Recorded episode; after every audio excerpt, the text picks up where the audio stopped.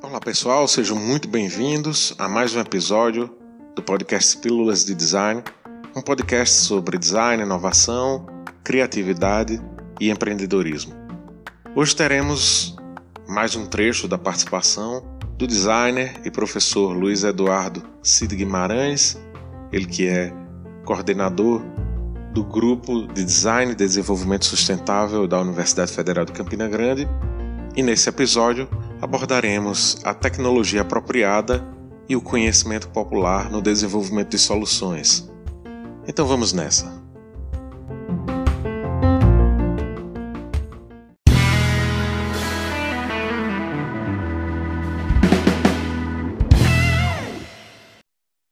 Oado, você também trabalha com tecnologia apropriada, reciclagem, né, reutilização de, de, materiais. O que significa tecnologia apropriada? Qual a importância? E você falou um pouco, ilustrou já um pouco dessa reciclagem, dessa reutilização de materiais, mas que impacto isso pode ter para o desenvolvimento de novos produtos, de novas possibilidades? O movimento de tecnologia apropriada, que você falou, o design sustentável vem, acontece há 40 anos, depois aparece de novo, aparece de novo.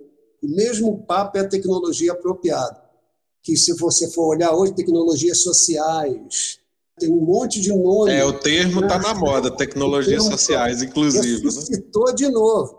Tem editais, né, para esse tipo Exatamente. de... Ressuscitou de novo, porque isso, por exemplo, já coisa década de 60, 70, então teve um movimento chamado tecnologia, Appropriate Technology Movement, que parte é, das ideias de um economista que é o Ernest Friedrich Schumacher, que escreveu um livro super famoso que é Small is Beautiful, Pequeno é Bonito.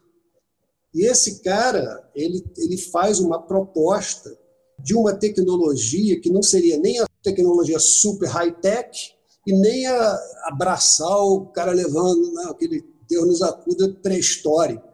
Então, seria uma tecnologia intermediária ou apropriada. Então, ele usa esse termo, Intermediate Technology. Teve um grupo, inclusive, que agora só está online, que era Intermediate Technology Development Group, na Inglaterra, famoso, atuou em diversos países em desenvolvimento e tinham, eles tinham uma revista, tinha um centro, um rugby, no interior da Inglaterra, perto de Birmingham, onde eu estudava. Então, esse cara fez uma proposta de uma tecnologia que, que fosse barata, de fácil manutenção. Então, eu, eu associo a isso que a gente falou anteriormente. Também a galera local já faz tecnologia apropriada, tipo no Brasil inteiro. Aqui, particularmente, eu acho que isso se enfatiza por conta da, da situação geográfica. Por exemplo, aqui em Campina, na época que eu fiz meu doutorado, vários tipos de equipamento não chegavam aqui. Ah, eu quero uma furadeira. Sim, eu quero uma, não quero uma furadeira para uma empresa gigante. Tinha, furadeira tinha. Você, primeiro, você não tem dinheiro e o tamanho da sua produção em série de seus produtos não comporta um equipamento grande. Então, a galera fazia os seus equipamentos e também idealizava os seus produtos, que iam ser produzidos para vender na feira central, produtos de, de baixo custo. Né? Então a gente poderia definir como uma adequação à realidade local. Poderia ser isso? Ou isso é uma característica dele? Não, isso é, assim, é uma realidade que ela, ela, isso ocorre por diversos fatores eu estou dizendo, por exemplo, muito equipamento não chega, o cara não tem dinheiro, não tem apoio nenhum. Se você vai olhar, no geral, a micro e pequena empresa, mesmo dessa pandemia, agora, depois de um ano e pouco, é que vai ter um apoio efetivo para a micro e pequena empresa do governo federal. Então, os caras, tipo assim, no popular, estão matando Dif cachorro a grito. Né? Difícil, né? é difícil. É. Então, assim, como proposta mais ampla, é, isso houve um, um, um debate gigantesco né? Alguns diziam, não, nós estamos voltando para o atraso, tecnologia apropriada, tecnologia intermediária não existe. Mas quando você olha você, os países em desenvolvimento, boa parte, vai na Índia, você vai ver muito semelhante às coisas aqui. Quer dizer, pô, é muito fácil você falar, pô, cara, os caras não têm esse equipamento, impressora 3D maravilhosa. Não, eu vi um cara na África, o cara criou uma impressora 3D a partir de peça de computador. Saiu por menos de 100 dólares. Fantástico. por quê? Agora, por que, que ele criou? Porque os caras desovam esses produtos todos sofisticados, que não, não vão entupir lá os Estados Unidos, mas para a África. Lá, né? Aí o cara tira, remenda, pega um pedaço, tira ouro de celular, entendeu? E tem essa, essa rapaziada engenhosa que cria esses produtos. Eu vejo, eu vejo assim também um movimento de países desenvolvidos olhando com mais atenção assim para a África, para a Índia rural, porque ali é onde estão os grandes desafios de fato. É, é tipo você produzir soluções que sejam efetivas, impactantes, mas de baixíssimo custo, né? É, para que aquela é. população tenha, tenha acesso. Complementando isso, e que é uma coisa que a gente tem que tomar cuidado e quando a bondade é muita, até o santo desconfia.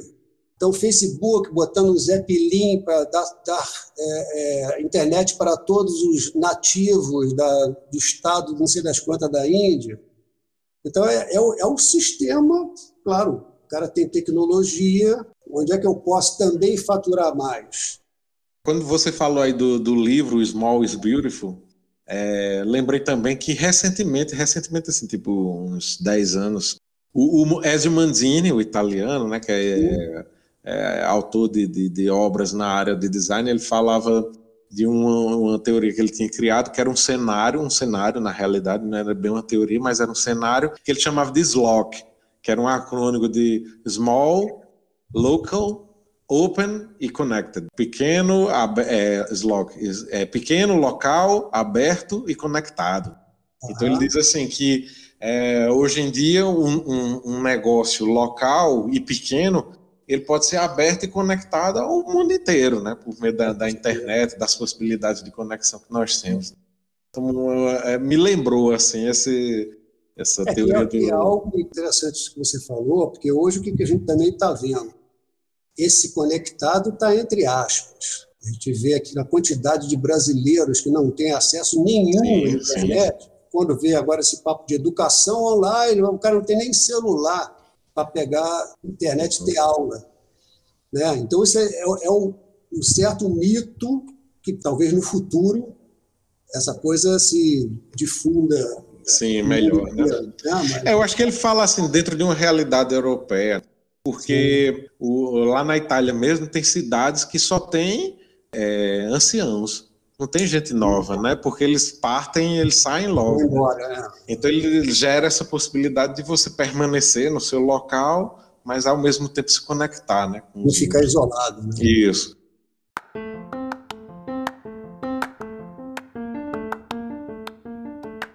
Bem, eu sou Pablo Torres e esse foi o episódio de hoje do Pílulas de Design. Espero que vocês tenham gostado, que vocês tenham curtido.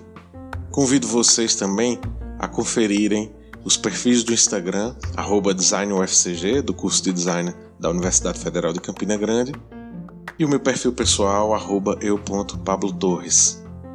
Na próxima semana voltaremos com mais um episódio. Até a próxima, valeu!